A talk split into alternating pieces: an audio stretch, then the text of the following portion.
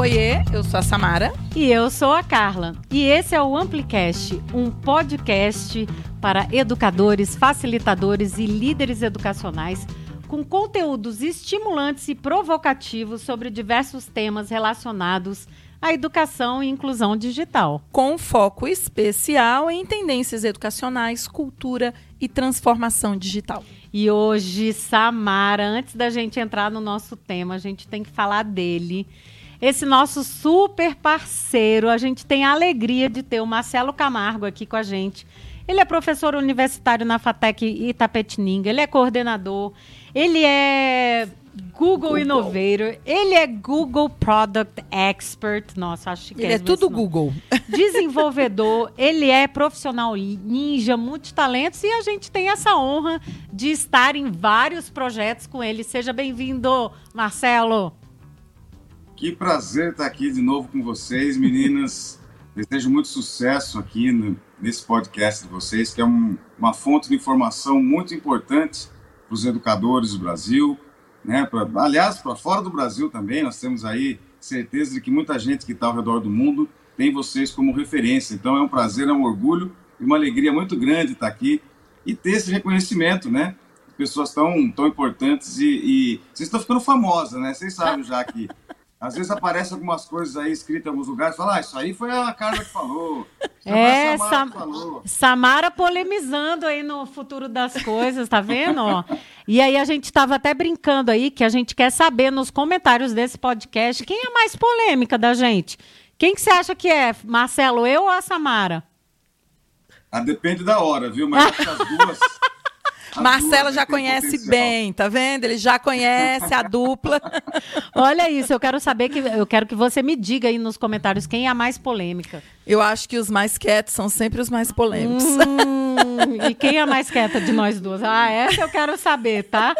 Olha só, Marcelo, mas a gente também estava aqui brincando, querendo saber um pouco da sua trajetória profissional e a gente queria voltar assim no túnel do tempo, é, de quando você era criança até se tornar esse profissional. E eu e Samara que estávamos no maior debate para saber se você era um menino levado, danado, que eu acho que você era e a Samara disse que não, que você era o cara mais nerd, mais quietinho e tudo mais. E aí?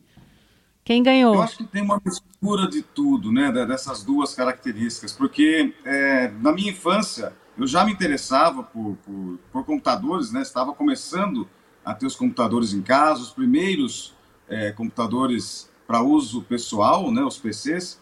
E nessa época já comecei a me interessar. Então, desde criança, estudando, buscando essa questão da, da parte computacional, interagindo com as máquinas, que foi uma coisa, sempre desmontar equipamentos, né? Meu pai e minha mãe sempre ficavam bravos que às vezes eu desmontava alguma coisa e depois não conseguia montar, ou quando montava, sobrava peças, né? uma coisa desse tipo. Mas daí eu fui para a área da, é, da tecnologia, desenvolvimento de sistemas, me formei como, como analista de sistemas e de repente eu percebi que começou a faltar alguma alguma coisa nessa área de, de ser um conhecedor dos computadores, mas não conhecer muito bem as pessoas.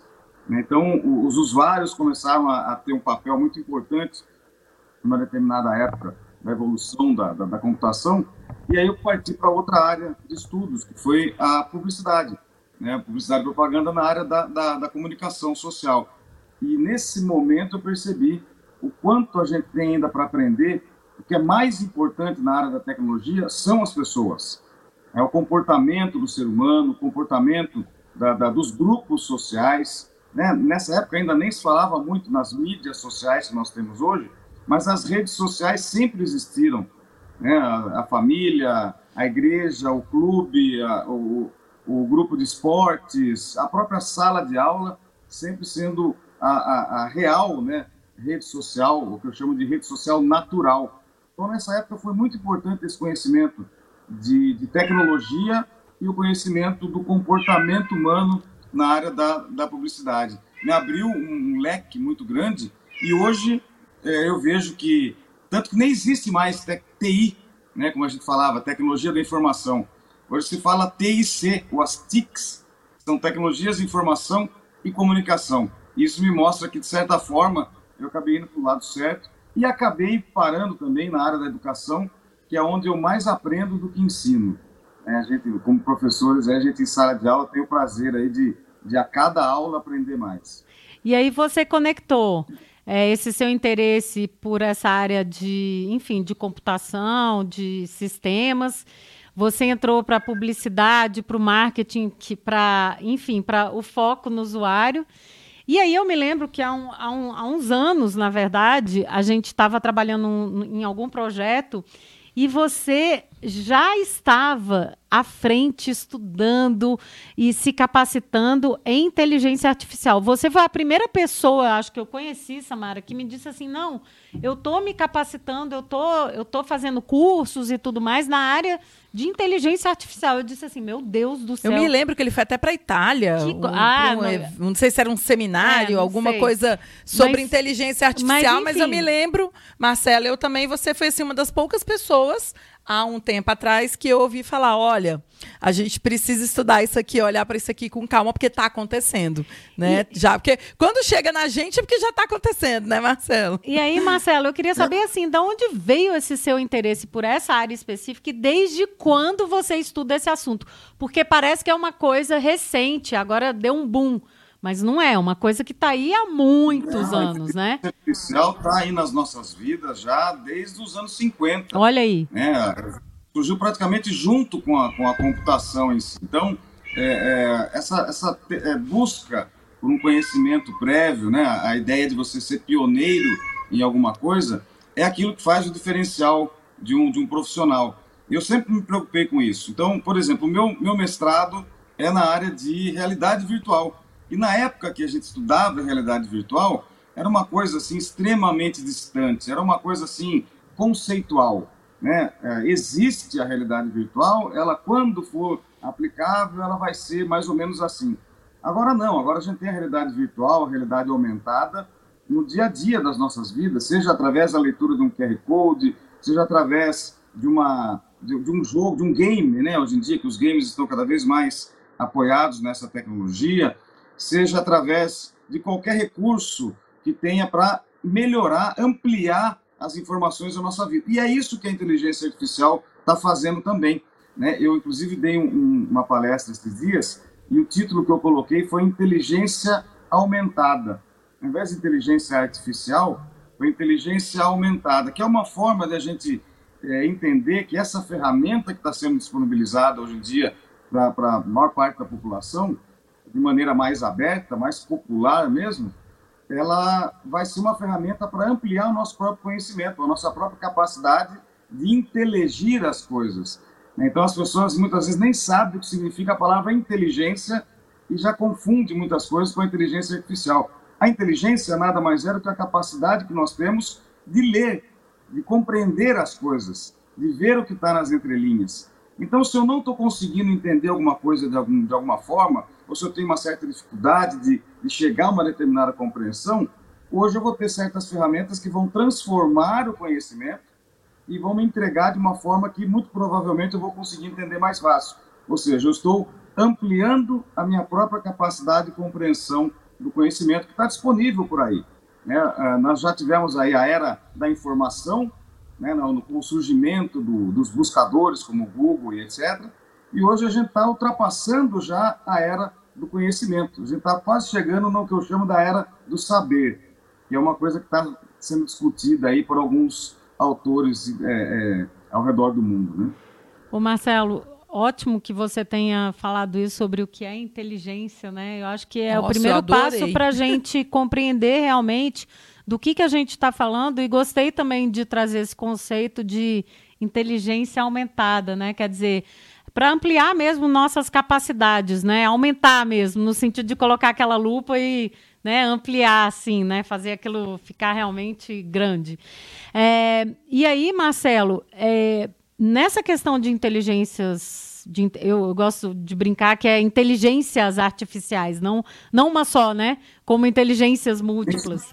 É, me diz uma coisa, eu sei que tem muito mito por aí, né? Em relação à inteligência. A gente é, teve um podcast com a Carla Vidal que ela até estava falando. Parece que essa tal de inteligência artificial é inclusive uma entidade, né? As pessoas confundem achando que, nossa, é uma entidade realmente, né?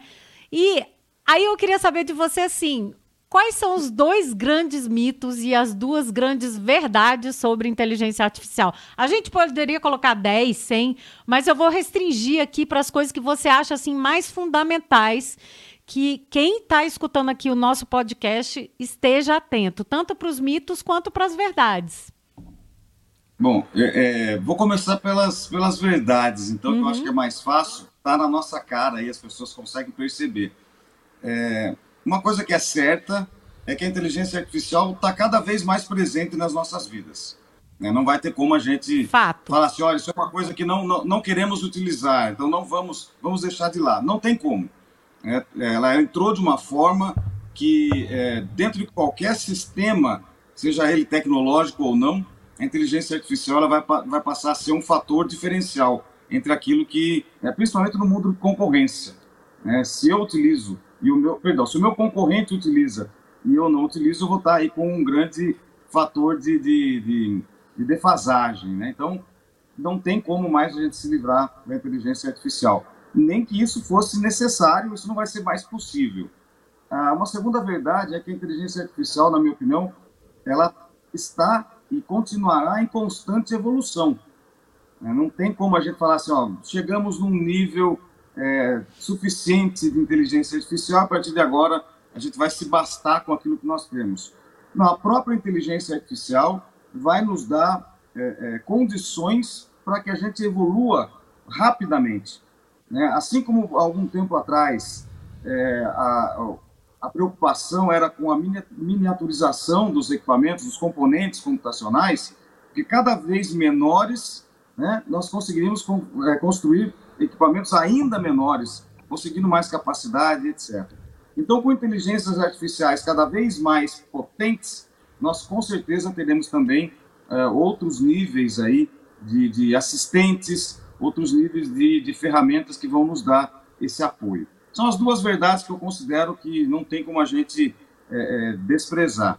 E, e mito, mito tem muitos, né? Muitos, mas acho que o mais que mais assusta quando a gente fala com as pessoas é de que a inteligência artificial vai substituir o ser humano ou o trabalho humano. É, eu acho que o que vai acontecer é que alguns trabalhos, como sempre, como sempre, não por conta da, da inteligência artificial, mas por conta da própria inovação que nós temos no nosso mundo, é, alguns trabalhos se tornam obsoletos, ultrapassados e as pessoas têm que buscar novas profissões, ou pelo menos adaptar aquele tipo de trabalho para essa nova realidade. Então, a inteligência artificial não vai substituir, mas ela provavelmente vai ocupar algumas funções e trabalhos repetitivos, trabalhos cansativos, trabalhos que muitas vezes não têm uma eficiência muito grande ou eficácia muito grande quando executados por seres humanos. Então, o mito é que a inteligência artificial não vem para atrapalhar o trabalho humano, tá? A segunda é que a inteligência artificial ela é, é infalível, é, ou ela não erra, ou ela é melhor do que qualquer outro tipo de, de, de solução. Não, a inteligência artificial erra tanto quanto qualquer outro, ou qualquer outra ferramenta. Ela, tá, ela é passível de, de ser, é, é, de ter equívocos, porque ela é baseada numa quantidade de informações que depende justamente da qualidade desses dados, da qualidade da, da sua alimentação, do seu treinamento. Então, nós estamos caminhando por uma chamada inteligência artificial genérica ou geral, mas por enquanto nós temos alguns tipos de inteligências que são focadas para determinadas funções e executam muito bem essas funções, mas não de maneira perfeita, não de maneira infalível. Então, esses dois mitos eu acho que são os mais é, que se destacam, né? De que, repetindo, a inteligência artificial vai substituir o ser humano e de que ela não erra ou erra muito pouco, né? Tem errado bastante. A gente vai ver bastante erro aí na inteligência artificial ainda. Erra tanto quanto nós, né? Só que numa escala. Ou até mais, né? Porque é, a gente a é que dá o input. É né? louca, então, né? Mas, ah, eu ia, falar. Não, eu ia até puxar uma coisa aqui, Marcelo, que está muito relacionada à nossa área né, educacional. Existe um temor muito grande é, do uso da tecnologia por parte dos alunos. Né? Então a gente vê, e inclusive as discussões têm aí permeado tudo isso. Ah, eu vou pedir para o meu aluno executar uma tarefa X, mas é uma tarefa X que a inteligência artificial é capaz de executar, mesmo que cometendo erros ou não. Como é que você vê isso? Porque é a sua área, né? A sua área sempre foi a área de solução tecnológica. E, e, eu sempre assim é engraçado que você falou é muito parecido com o que eu penso. A tecnologia ela vem realmente para ampliar as nossas capacidades. É assim que eu enxergo né? Ela nos dá superpoderes de ela amplia a nossa capacidade principalmente na velocidade né? É, eu antes quando eu ia pesquisar alguma coisa na enciclopédia Barça porque sim sou desse tempo eu levava muito mais tempo nessa pesquisa do que eu faço hoje quando eu vou lá no Google Acadêmico ou, ou numa plataforma. Então queria, queria saber a sua opinião, enquanto professor, como é que você está enxergando é, esse temor de que, poxa, e agora? A gente vai passar as atividades, as tarefas. Você que é da área da programação, né, que dá aula é, é, de programação, ah, vou pedir para o meu aluno executar um programa ou fazer um programa, ele vai botar lá na, na, na inteligência artificial, no chat, e vai fazer a tarefa para ele. Como é que você está? Como é que está para você isso aí? Eu acho que esse momento que a gente está vivendo é um momento de mudança. É, é, a gente está numa, numa fase de transição. Então, qualquer coisa que eu falar aqui, como é, especialista ou não, é, vai estar tá errado, porque a gente não sabe ainda o que vai acontecer e como a ferramenta deve, ter, deve ser realmente utilizada de maneira adequada. O que a gente tem que fazer nesse momento é estimular o uso, a experimentação, justamente para a gente conseguir medir quais são os benefícios e quais são os malefícios que isso pode causar, seja no processo de aprendizagem ou até mesmo no processo de ensino. Eu vejo que a maior preocupação no caso seria o método de avaliação, ou seja, será que quem fez de fato? Será que o meu aluno foi capaz de fazer, realizar determinada função? Então, se eu peço alguma coisa para o meu aluno e se meu aluno utiliza especificamente e somente essa ferramenta para para executar, ele está justamente se enganando. Mas não é nenhuma novidade. Né? Quando surgiu a Wikipédia, a gente também tinha essa preocupação. o aluno vai lá e pega tudo na Wikipédia, o trabalho está pronto, etc. E foi se passando por um processo de adaptação. Hoje os professores sabem muito bem como diferenciar um trabalho feito por um aluno e aquele que vem no Ctrl+C, Ctrl+V. E isso também existem ferramentas desenvolvidas pelas próprias inteligências artificiais que vão nos ajudar a detectar esse tipo de, de produto. Mas se eu peço como professor um, um trabalho ou um, algum tipo de atividade que a inteligência artificial seja capaz de fazer sozinha, o problema não está provavelmente na ferramenta que o aluno utilizou, né? mas sim no meu método de, de ensino, no meu método de, de cobrança do aluno. É, algumas instituições têm, inclusive, é, de maneira controversa, voltado a utilizar trabalhos escritos à mão, apresentações, né, é, seminários, para mostrar que, de fato, o aluno está ali naquele momento, desenvolvendo, apresentando uma solução, é, independente de onde ele teve a informação, mas ele sabe naquele momento o que ele está falando. É, é justamente aquele conceito de, olha, eu não sei, mas eu conheço quem sabe. Então o problema está meio resolvido. Né? Basta a gente saber onde buscar, qual ferramenta utilizar. Eu vejo então que é, a preocupação maior dos professores hoje em dia, de qualquer profissional da área da educação, é melhorar os seus próprios métodos de cobrança do aprendizado, seus métodos de avaliação. Eu tenho voltado muito para a questão de solução de problemas. Então, cria-se um problema e para o aluno saber resolver, muitas vezes, não interessa muito a resposta que ele vai me dar e sim a pergunta que ele vai entender como fazer. Ele tem que entender o problema e saber quais perguntas ele precisa fazer para resolver esse problema. Aí sim, ele vai poder ter a inteligência artificial como aliada né, para te dar inspirações, para te dar algum norte de onde encontrar a melhor resposta. Aí a gente está começando a equilibrar as coisas. Ai, que legal. Porque você até sorri, porque não pareceu uma preocupação para você, tipo, né? Você mostrou, ah, tô tranquilo. Outras tecnologias surgiram, a Wikipédia, a calculadora, né, Marcelo? Pra gente que é das exatas, né, tem essa brincadeira, tá? Mas quando a calculadora surgiu, uma colega até comentou comigo, ela falou, ah, mas quando a calculadora surgiu, os jovens deixaram de aprender a somar? Não, a gente continuou ensinando a somar, subtrair, exigindo que eles aprendessem a fazer as contas, mas que agora existe uma ferramenta que pode acelerar esse processo. É interessante essa discussão. Eu gostei de te ver tranquilo, é, porque eu também me sinto muito tranquila com relação às novidades e eu adorei a sua dica. Vamos experimentar? Vamos esperar, experimentar, inclusive, juntos, para a gente né, tentar descobrir aí o que, que é que pode acontecer e que resultados a gente pode ter do uso das novas tecnologias. Eu não acho que isso que a gente está vivendo agora seja a primeira onda.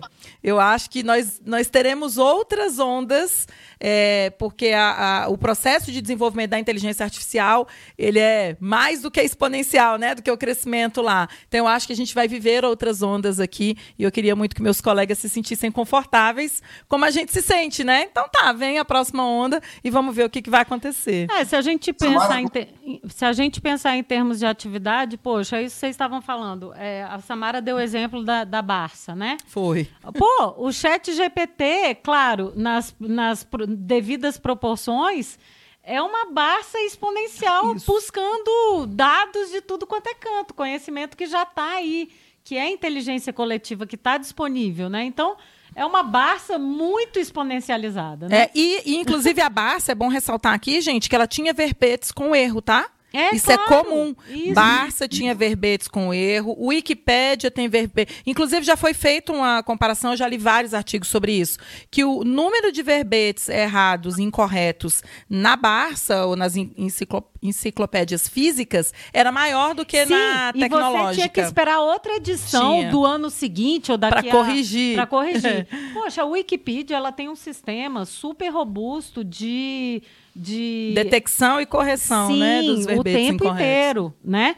E da mesma forma que acontece com o Chat GPT agora, né? Quer dizer, é, tem erros, como o Marcelo falou, tem vários. A galera tá apontando aí vários na internet, mas Gente. Mas é... tem erro em livro, tem erro em artigo científico. Não é por isso que a gente não vai explorar, né? É. Agora eu queria também alertar para uma coisa que não tem sido muito debatida e eu vi num grupo até dos educadores do Google, que foi o seguinte: a gente tem que alertar também, como educador, que é, o chat GPT, por exemplo, ele é uma ferramenta que deve ser usada para maiores de 18 anos.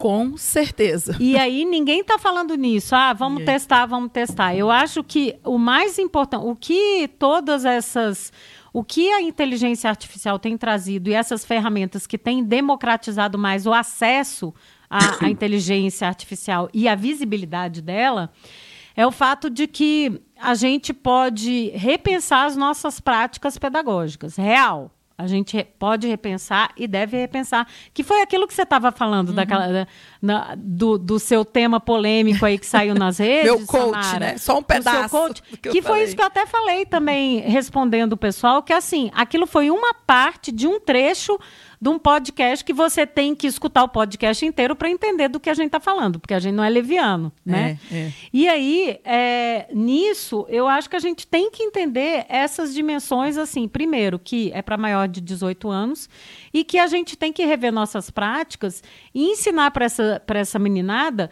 Por exemplo, se eu estou falando com, com o ensino médio, que não tem 18 anos, os meninos, a maioria para fundamental, que não tem 18 anos, para a maioria, o que, que a gente tem que trabalhar, né, Marcelo? Aí a gente tem que ensinar eles a desenvolver esse raciocínio de como eu dou os comandos, por exemplo, para extrair de qualquer ferramenta o que eu preciso para resolver meu problema.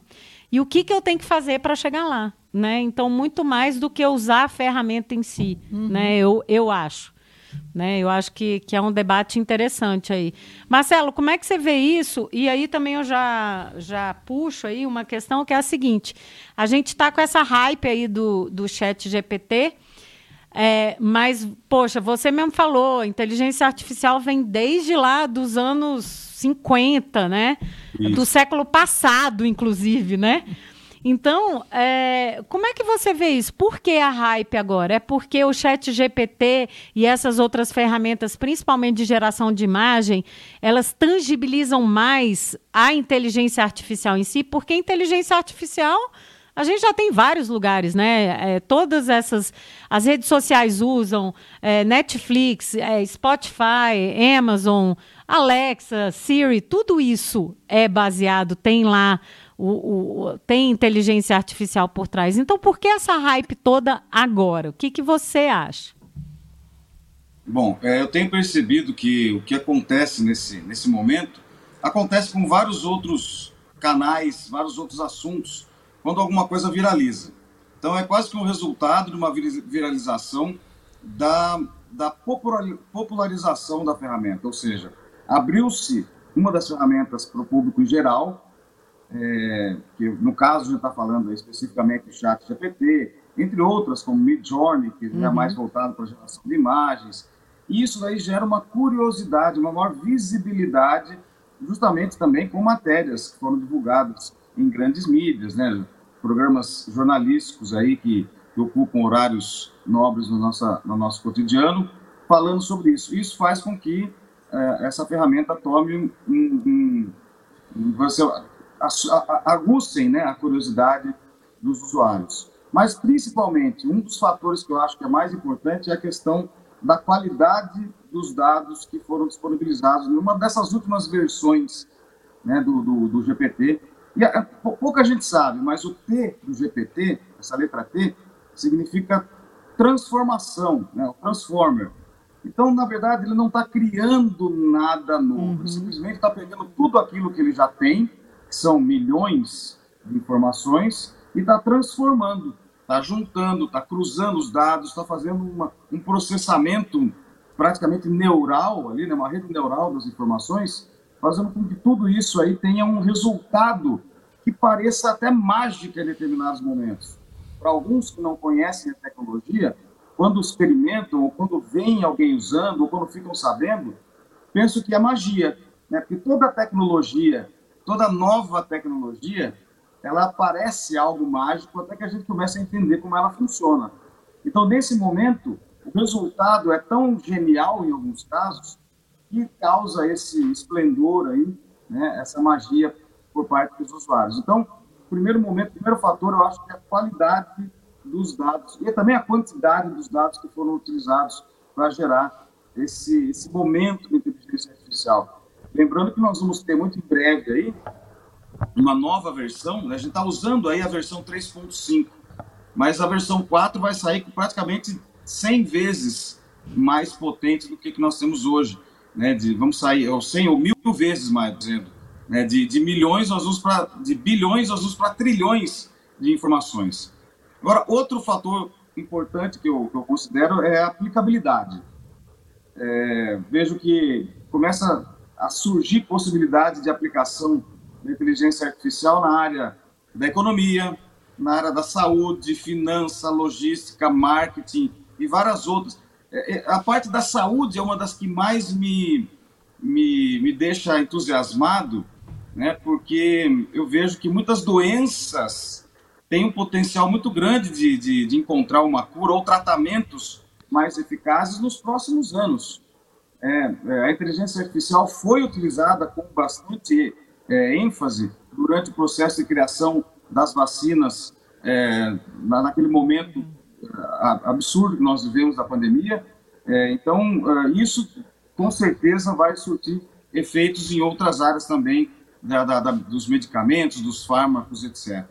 É, e, essas, e essa, esse potencial tem sido percebido por todas as pessoas. Não digo só o usuário comum, aquele que está ali sentado no escritório e faz uma pergunta para que o, o GPT ou qualquer outra inteligência artificial responda, mas também para pesquisadores estão abrindo a mente, tendo como fonte de inspiração, eu gosto de usar essa palavra, fonte de inspiração, as inteligências artificiais. É, hoje mesmo, de manhã, um professor, um colega de sala, me, me, chamou no canto e falou que ferramenta fantástica, não? Ele participou de, um, de uma palestra que eu dei sobre o assunto, e ele falou, olha só, eu estou refazendo a minha tese de doutorado porque a inteligência artificial me mostrou coisas que eu não tinha visto ainda, que eu não tinha percebido ainda, que eu não tinha pensado. Então, a letra T aí do GPT, eu acho que é a parte mais importante que a gente tem que colocar em mente, que é aproveitar esse momento, esse hype, para transformar todos os conhecimentos que a gente tem, que está disponibilizado há muito tempo, mas que agora está sendo organizado, centralizado e realmente nos entregue de uma maneira muito mais inteligente, muito mais utilizável. Marcelo, você fala de muito, com muita paixão, né, sobre o tema. Assim, eu sei que você é realmente um apaixonado por essas soluções, né, que as tecnologias, as novas e emergentes trazem para gente. Qual que é a sua área de interesse que vem sendo desenvolvida aí ao longo dos anos em relação à inteligência artificial? Carlota, deixa eu só acrescentar uma coisa aqui, porque foi o que me veio à mente, porque tudo que uhum. o Marcelo estuda, ele é um especialista na área, mas ele torna, eu gosto demais disso, Marcelo, didático, você faz. Né? É, você é muito didático. É. Você tem uma linguagem que faz muito sentido. E eu, e eu queria compartilhar aqui algo que eu me Quando você falou do impacto na saúde, eu me lembrei de uma época, enquanto eu ainda estava na, na graduação, que eu entrei num, num grupo de pesquisa aqui, gente, é engraçado que isso assim, é aqui no Brasil, aqui na esquina, uhum. tipo, na universidade que a gente tem aqui é, perto da nossa casa, né? Igual diz outro. E a gente estava procurando estudar a melhor forma de fazer uma quimioterapia. Isso só para ilustrar, tá, Marcelo? O que, que essa inteligência artificial pode trazer para a gente de benefícios. E a gente sabia que no momento da radiação lá para né, tratar as células de câncer, é, existia uma forma de matar o câncer acelerando os elétrons e eles trocando de camada. Tá? Era uma maneira de fazer. Ou é, quando a, essa, esse elétron, depois de acelerado, voltava para a camada anterior, porque aí ele perde energia e voltava para a camada anterior. Só que a gente não tinha certeza do que, que era é, que tipo de frequência tinha que colocar para provocar esses efeitos lá durante o processo de radiação. Para descobrir isso, a gente tinha que fazer muita conta. Uhum. Então, a gente era uma parceria com a USP, na época, né, com o hospital lá da USP que tratava o câncer. Eles mandavam os dados das frequências que eles colocavam durante o tratamento e a gente ia acompanhando a remissão do câncer uhum. para descobrir se era na aceleração ou na desaceleração. Eu passava dias dentro do laboratório dando primeiro dando o input desses dados na máquina e a máquina dias fazendo a conta, o Carla. que não faz mais sentido o agora. que hoje, hoje e é. aí é isso que eu queria falar esse potencial que você está falando essa minha pesquisa que eu passei meses lá com o meu professor fazendo um input esperando a máquina fazer a conta porque o, o poder de processamento há 20 anos atrás era bem menor e agora eu tenho uma outra camada além da velocidade de processamento hoje é bem maior você vai ter um, um elemento por isso que eu falo que ele amplia as nossas capacidades, que ele vai detectar nuances de forma mais rápida do que eu detectaria, Carla, porque a gente a gente olhava para os gráficos e fica analisando. Só que a máquina ela pode detectar isso numa velocidade muito maior do que a minha. Uhum. Então, Marcelo, só para ilustrar que, inclusive, assim, pesquisas de ponta que a gente faz aqui no Brasil, elas serão muito beneficiadas quando a gente conseguir é, ter todas essas ferramentas à nossa disposição. Então, eu, como pesquisadora raiz, vou continuar aqui sempre na torcida que eles consigam desenvolvendo aí, que você falou, né? Vou sair de bilhão para trilhão a capacidade que a máquina tem, porque isso para a gente vai ser muito positivo, é. né? Não, em todas eu... as áreas. É, eu estou dando um exemplo aqui de uma física com saúde, é. mas tem inúmeras outras Não, áreas de resistência de materiais, de como definir qual é o melhor material para colocar numa região como a Turquia que sofreu esse terremoto agora. Uhum. Eu vou reconstruir aquilo tudo. E se eu tiver um outro remoto, terremoto daquele, que tipo de materiais eu posso ter para que o número de fatalidades não seja tão grande? E aí isso... cruzar com o Japão, que é muito evoluído gente, nessa área. Isso tudo. É. É, a gente vai ter apoio da inteligência. A, a gente desenvolveu a inteligência para isso, né, Marcelo? É para isso que a gente veio trabalhando, para que ela cresça da forma que ela cresceu aí. E assim, eu vou deixar também o Marcelo falar, mas só um, um detalhe que, do que a Samara falou que eu acho muito interessante é o fato de que e que o Marcelo também já falou sobre isso assim de que muitas vezes com a inteligência artificial e até agora com o chat GPT eu fico brincando lá tem algumas coisas, algumas perspectivas e nuances que às vezes eu, no meu pensamento, eu não tinha percebido.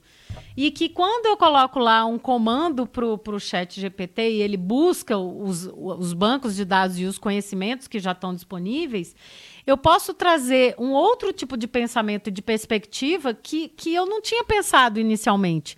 Então, isso para mim só potencializa o que eu posso ter em termos de resultado amplifica. do que eu estou trabalhando. é, amplifica. amplifica, com certeza. E aí, também pensando no que você estava falando, Samara, por exemplo, tem muita inteligência artificial e machine learning rodando, por exemplo, nos aplicativos do Google quando a gente, por exemplo, entra lá, eu estou só dando um exemplo, porque tem vários, né? Mas quando a gente entra no Planilhas, que é a área de, que vocês amam e tal, que eu agora amo também, não posso dizer que não. É, no, o Explore lá, o botãozinho explorar, o que, que ele faz? Ele traz para a superfície coisas e talvez cruzamentos de dados que a gente nem. A, às vezes a gente nem pensa naqueles cruzamentos. E a máquina está lá nos ajudando a fazer esses cruzamentos de uma forma muito simples, né, para a máquina. Eu tô doida para elas chegarem aí nesse patamar, Carla. É, do dia a dia mesmo, da gente enxergar, a gente já enxerga, é o que o Marcelo falou. É, eu me lembro, Marcelo, há muitos anos atrás, foi interessante isso que você falou, não tem como eu fugir disso. Porque eu me lembro que quando os GPS nos aparelhos de celulares surgiram, eu ouvi de alguns colegas da área de geografia que eles não instalariam no celular deles. Não, porque isso aí todo mundo vai saber onde é que eu estou. Só que hoje em dia, você instalando ou não instalando, ele, ele é nativo, né? Ele vem, o, o, GPS vem dentro do seu aparelho. E o IP também, vamos combinar que há muitos anos o IP em todo dispositivo eletrônico que a gente tem é um marcador né, local. Então, assim, é, é, é, eu gostei disso que você falou. Tipo, a gente não vai ter muito como escapar disso. Né? Ela estará aí, é, a gente querendo ou não, seja na hora de fazer um exame, é, seja na hora de procurar um recurso é, de, de, acadêmico, né, de estudo para acelerar esses processos. Então, vou deixar com você aí, mas é porque eu me empolguei aqui. Todo mundo está empolgado. Maravilha. Não, eu, eu, eu, adoro ouvir vocês, porque a gente sempre se complementa, né? Sim. Mas a, ah, com relação à pergunta da, da Carla, com a, a, área específica de uso, eu não vejo como um, um, um foco né? Porque, como eu falei, a gente está no começo, os potenciais, né? as áreas, então, o leque é muito grande. Então, eu procuro focar justamente na área da interação.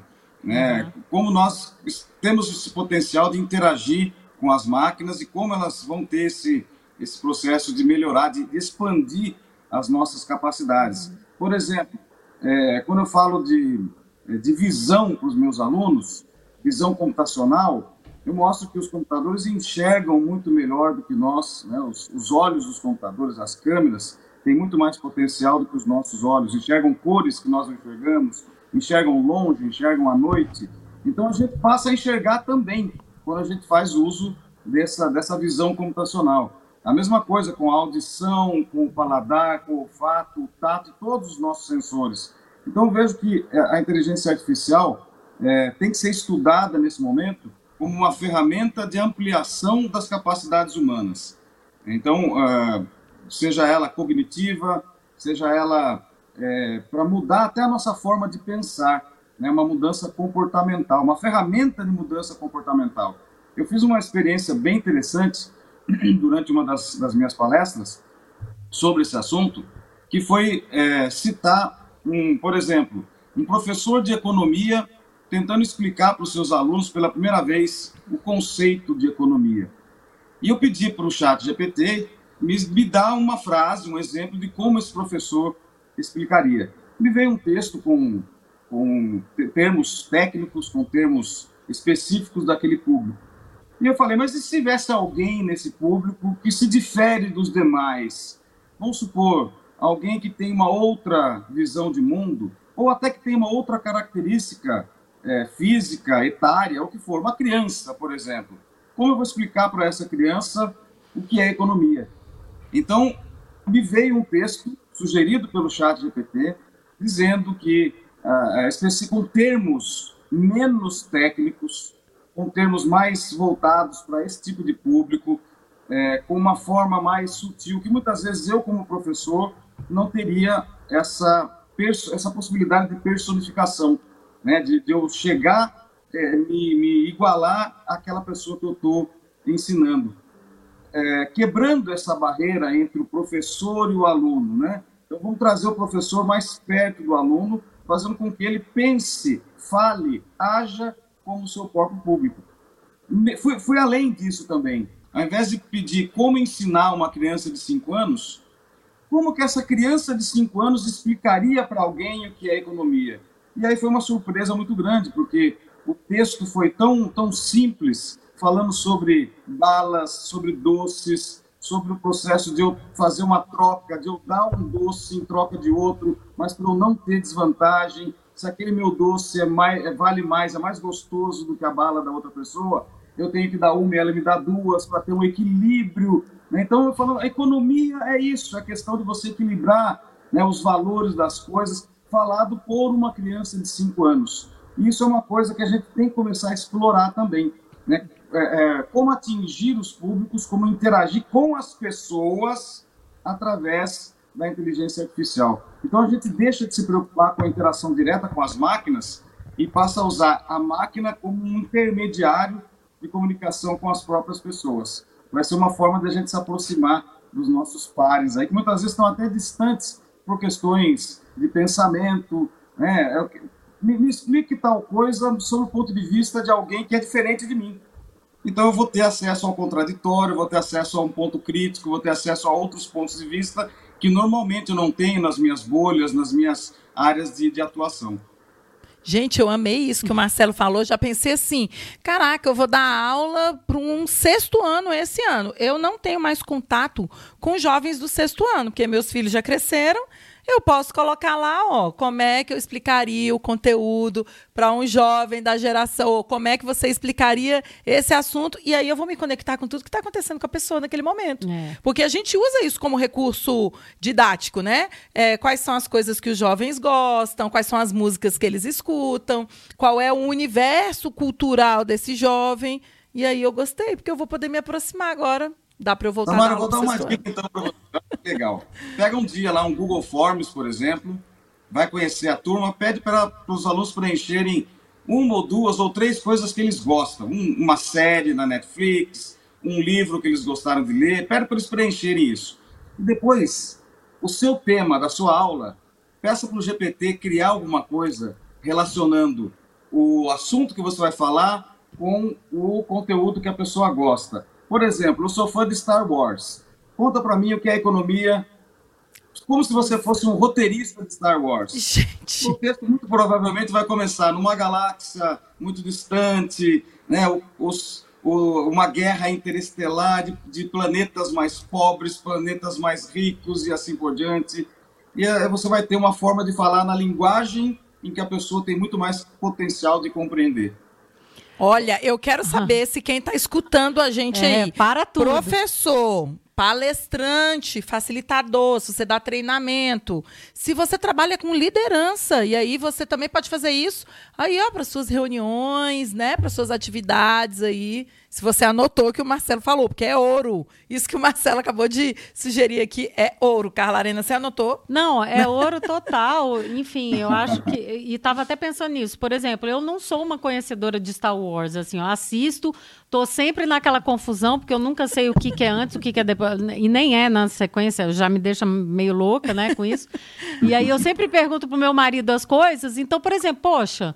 Eu quero me conectar com os meus alunos, mas o, o que eu estou sentindo aqui do que vocês estão me dizendo é que, na verdade, a inteligência artificial também vem para preencher as nossas lacunas em termos de especialidade. Então, por exemplo, é claro que eu quero testar coisas que são as minhas especialidades, até para testar até que ponto ela consegue ir, né, do que eu estou querendo saber e tal, porque é a minha área de especialidade. Então eu tenho como julgar se aquela informação está certa ou não está. Sim, de né? linguística da sua Isso. área, totalmente. Mas é, também esse potencial de preencher lacunas em áreas que eu sou, que eu não me sinto capaz, Pô, isso é muito legal isso é também. É muito legal. Né? Isso é muito legal de, de ter. Eu, esses dias eu fiz um cruzamento assim de coisas meio que improváveis. E o chat GPT me deu uma resposta, mas tão legal, dizendo assim: olha, eles não têm uma conexão direta, mas se você pensar por isso, por esse caminho e por esse caminho, é, faz sentido dizer que. E aí, eles fizeram uma. Aí eu disse assim: poxa, maravilhoso. De novo, uma perspectiva que eu não tinha pensado antes, sabe? Então, essas la preencher lacunas, eu acho que é um grande potencial da inteligência artificial. E esse da comunicação um que o Marcelo Eu fiz um teste esses dias com uma, uma prova que eu apliquei no, ano, no semestre passado de um aluno. E coloquei para o GPT corrigir para mim aquilo que eu já tinha corrigido. E meio que bateu, inclusive com Sério? a nota. Falei, olha, essa foi a pergunta, essa foi a resposta. É, que nota você daria? Eu tinha dado meio ponto, porque eu considerei meio certo, e disse, disse para o aluno, ó, você precisaria completar um pouco mais, porque eu pedi para ele dar duas definições e fazer um paralelo entre eles. E o aluno deu as duas definições, mas não fez o paralelo. E a mesma coisa, o chat GPT disse, olha, o aluno, por mais que tenha respondido corretamente, não efetuou a resposta de maneira completa. Portanto, uma nota 5 de 0 a 10. É, eu posso usar isso como uma ferramenta de auxílio à correção de avaliações. É, então, a, o potencial é muito grande. Dizer que a inteligência artificial hoje é, é específica para determinado uso é muito superficial. A gente ainda não sabe para que, que ela pode ser usada, mas eu já sei que para educação é algo que não tem como a gente não utilizar mais. Mas gente, aí, Marcelo, quando você fala para educação, não tem como evitar, né? Vamos, é, aceita e segue, né? E, e, experimenta. Aí tem uma pergunta assim, eu tenho escutado muito assim, poxa, mas eu levo mais tempo para aprender e colocar os comandos para me dar uma resposta consistente, coerente, tudo mais e mais profunda é, do que eu levaria, por exemplo, para preparar a minha aula, porque né, eu sou especialista na aula. E aí, qual que é a resposta para essa professora, esse professor, essa facilitadora, esse facilitador? E é verdade, tá? Não, é, isso eu, aí eu tô é falando, mas total, né? Mas o que que você diria para essa pessoa? Eu até sei quem falou isso, não foi a Carla Vidal, não? não, não, ela fala, ela fala, porque dá um trabalho danado, né? Mariox também Exato. já falou. Eu, eu, por exemplo, eu estou estudando os comandos, né? Porque eu, eu entendo o seguinte, que cada vez que eu aperfeiçoo a forma de eu fazer... Porque antes eu fazia uma pergunta, na verdade. Quando eu comecei, eu fazia uma pergunta direta para o chat GPT. E agora eu entendo que não, que eu tenho que dar o comando, que, que eu posso colocar o script, que eu posso, enfim, dizer o tom de voz, que eu posso, inclusive, eu mandei um para a Samara, que eu acho que ela nem se ligou, eu montei um, um modelo de negócios é, do Amplifica, falando das, enfim, das dores que a gente tinha e tal. E aí eu disse que eu queria ele é, de uma certa forma lá, né? Então eu até coloquei. É, tem algumas coisas de HTML que você pode colocar lá, dar os prompts e tal, né? Os comandos. E, cara, ele ficou organizadinho. Ele põe, inclusive, além você do me conteúdo. Mandou isso, mandei. Eu não vi hoje? É, além, não, já ah. tem tempo. Então além do conteúdo, ele coloca por tópicos, do jeito que você ensinou ele a fazer. Mas você tem que ensinar a máquina, né? É, e aí, essa pergunta, é, é esse o dilema que as pessoas vivem, e talvez não só o dilema, é a grande desculpa para não testar, né? É, eu falei da Carla porque ela fez um trabalho fantástico, para quem não conhece, depois até pode divulgar o link aí no, no, no nos comentários, né? É, sobre a utilização correta do Midjourney. Experimentou uhum. a ferramenta e, e, a gente percebeu que a evolução, né, quando começa a utilizar prompts cada vez mais é, elaborados. Né? Então, o, o, a ideia da utilização da ferramenta, que você vai apertar um botão e ela vai fazer tudo para você, é uma ideia totalmente equivocada. Uhum. Né? Nós vamos ter pessoas que são especialistas no uso de ferramenta de inteligência artificial, que vão ser os bons perguntadores. Como eu falei no começo da nossa conversa, o bom profissional do futuro vai ser aquele que vai entender muito bem o problema, que é o que eu cobro dos meus alunos, entender muito bem o problema para conseguir gerar as perguntas corretas.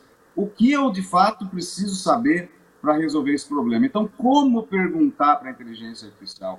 O que eu devo informar para ela? Qual tipo de informação eu preciso passar para obter um, um dado, um resultado processado corretamente?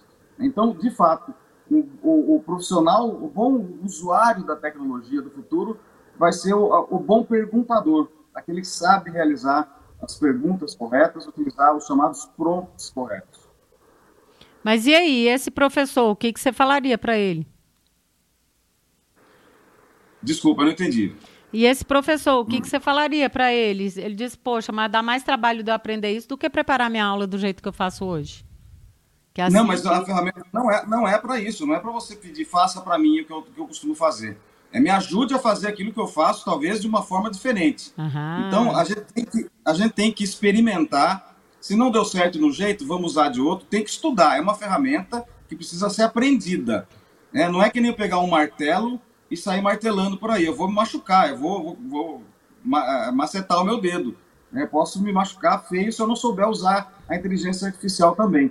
Então, é, é, esse, esse susto, esse trauma, esse medo, pode ser que talvez o professor ou o profissional tenha começado da maneira errada, tenha começado com, essa, com esse preconceito, né, esse preconceito de que a inteligência artificial faz tudo sozinha. Não, a gente vai ter que estudar, vai ter que entender. É, estamos vivendo esse processo de transformação, esse momento onde vão se destacar os profissionais que vão se especializar na. Não precisa, na verdade, se especializar, mas precisa ter um mínimo de conhecimento de como a ferramenta pode ser útil. Né? Ela não faz nada sozinha, não faz nada completamente. Até mesmo os processos que eu peço para me ajudar durante o ensino dos meus alunos passa por uma aprovação final da minha parte, né? Ela não, não, não atua sozinho.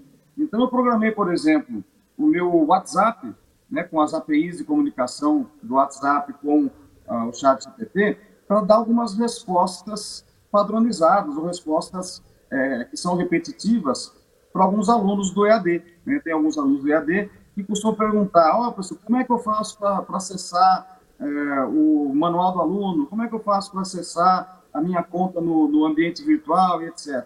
Então, essas respostas que possuem, perdão, essas perguntas que possuem respostas basicamente repetitivas, eu já deixei programado para que a inteligência artificial identifique e responda pelo WhatsApp como se fosse eu.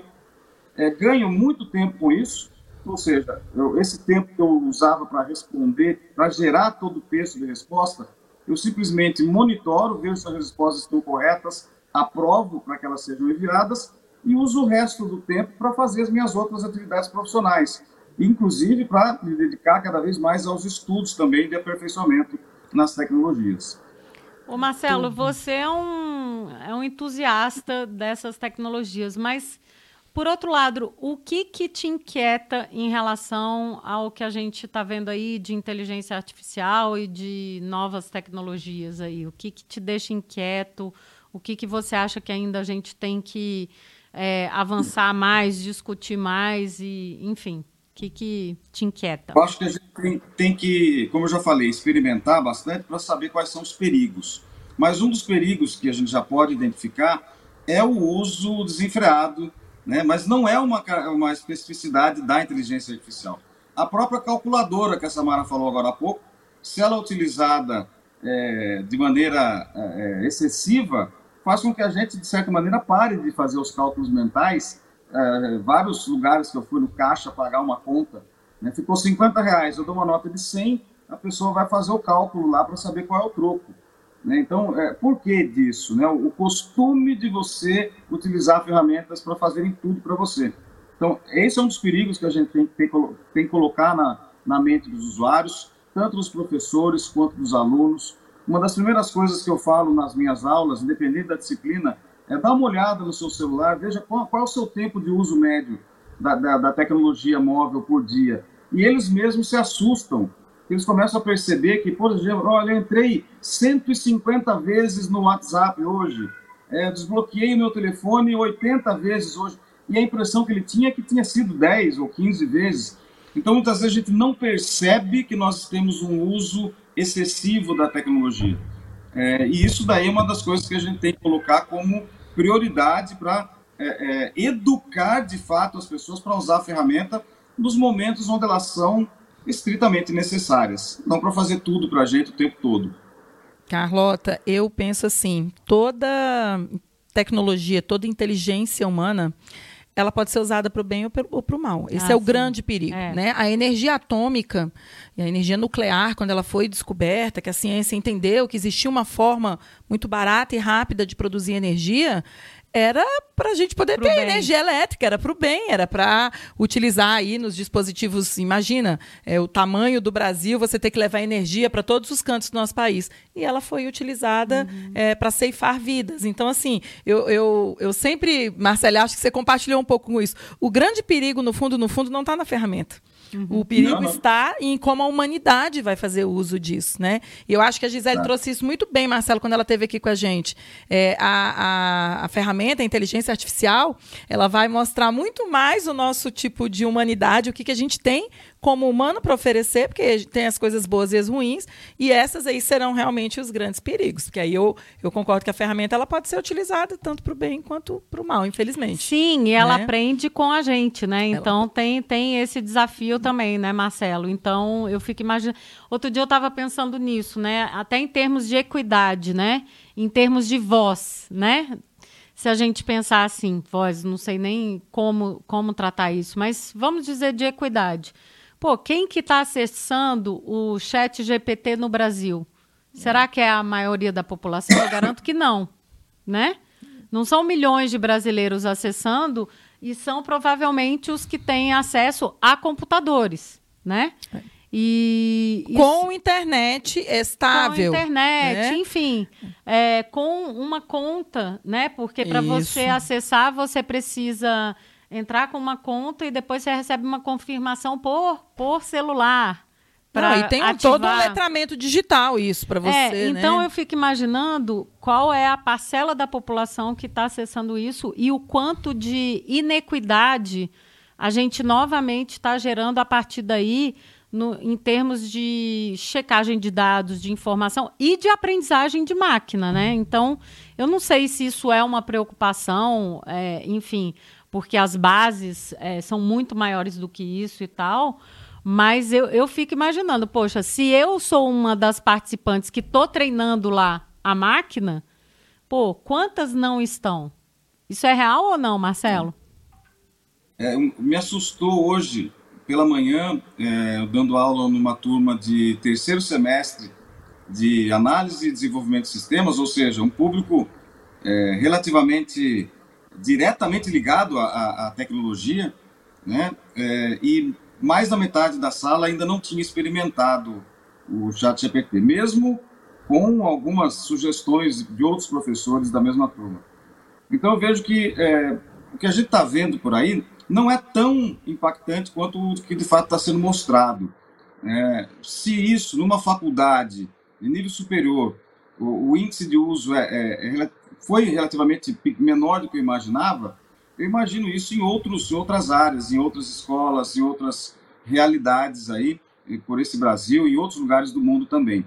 Né? A, essa tecnologia, de fato, ela, por enquanto, ela está gratuita, né? essa em específico que a gente está comentando, mas ela, em, em, breve, muito em breve, ela não vai ser mais gratuita. Então, é, não da forma como está sendo. Né? Muito provavelmente a gente vai ter uma, uma parcela da ferramenta funcionando ali de maneira limitada, né, sem custo ou com baixo custo, mas a, a, grande parte dela vai funcionar com base em planos onde você vai contratar a inteligência para trabalhar para você. E aí vai entrar essa questão de mercado.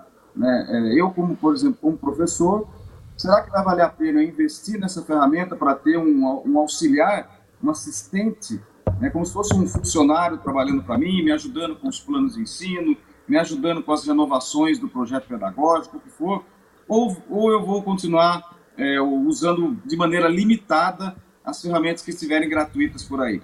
É, eu, por enquanto, vejo que a, a, a, questão financeira vai ser o maior divisor aí, né, de quem vai usar a ferramenta de maneira completa, de maneira com potencial, de fato, e quem vai usar a ferramenta de maneira mais limitada, gratuita, que hoje né, é, parece ser pouco, mas conforme a gente vai evoluindo, mesmo essa questão limitada, essa, essa versão gratuita, com as novas evoluções da inteligência artificial, vão ser muito próximas do que a gente está vendo hoje. Nós estamos vivendo um momento de descoberta. Então, dizer de fato quais são os perigos, quais são os medos, eu acho que é o maior perigo. Né? Porque uhum. a gente uhum. pode estar tá cometendo um grande erro aqui agora, colocando um problema onde de fato ele não possa nem existir. Interessante, Marcelo. Muito bom. Agora, Carlota, assim, a gente está chegando ao final. Quantas horas a gente queria ficar aqui? Ah, As não quatro. sei. Maratonar aqui com o Marcelo. Por sinal, os últimos episódios do Amplificast eu quero maratonar com todos.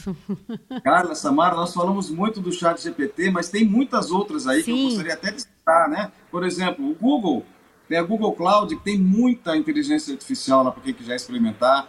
Tem o Watson, da IBM, que é muito potencial, tem o Azure da Microsoft, ou seja, tem muita inteligência artificial que está no, nos, nos, paralelos aí e que não teve tanta mídia ainda, tanto espaço né, nos canais do YouTube, nos, nos programas jornalísticos aí, mas que a gente tem que experimentar também, uhum. tem que buscar informações sobre isso, porque são, para, são, como a Cara falou, inteligências artificiais complementares. Marcelo, já vou então tenho certeza que a Carla já vai te pedir essa listinha e que a gente vai deixar aqui nos comentários para a galera, porque eu acho, inclusive, fundamental a gente testar várias outras inteligências artificiais, até para a gente se inteirar de que mundo é esse que está disponível agora, que está acessível, né, e que a gente pode usar. Agora eu quero te perguntar o seguinte: aqui no Amplicast, a gente tem pedido para as pessoas, os nossos convidados, trazerem referências. O que está no seu caderninho de referências aí? Uma dica, um pensamento, um autor, uma música, um filme. O que está aí na cabeceira que você tem utilizado para se inspirar nesse momento? Bom, já que o nosso assunto foi especificamente sobre inteligência artificial, uma, um livro que eu estou lendo que é o, o The Lean Career, que é a carreira enxuta. Né? O autor é o Jeg Randawa, ele é um entusiasta também né, nessa questão de planejamento de carreira e hoje nós vivemos isso, uma adaptação constante das nossas é, habilidades em relação ao que o mercado precisa. Então, é, o Randall ele coloca aí essa, argumentos muito importantes para a gente mudar essa mentalidade, né? uma mentalidade empreendedora, para a gente pensar nessa carreira, não agora, mas para daqui a alguns anos. E como é difícil a gente imaginar alguns anos, né, os sermos futuristas, quando as coisas acontecem de maneira tão rápida, as mudanças acontecem tão rápido. Eu não sei como vai ser daqui dois anos, mas eu consigo, se eu enxugar esse pensamento, né, se eu deixar essa magra, essa minha é, é, abordagem profissional, eu consigo adequar a, a, a, minha capacidade profissional ao que tem no mercado. Então, esse livro é muito interessante, é The Lean Career, do Jag Randawa. Tem um vídeo também que eu assisti recentemente do Jacob Morgan, chama The Future of Work, né, o futuro do trabalho.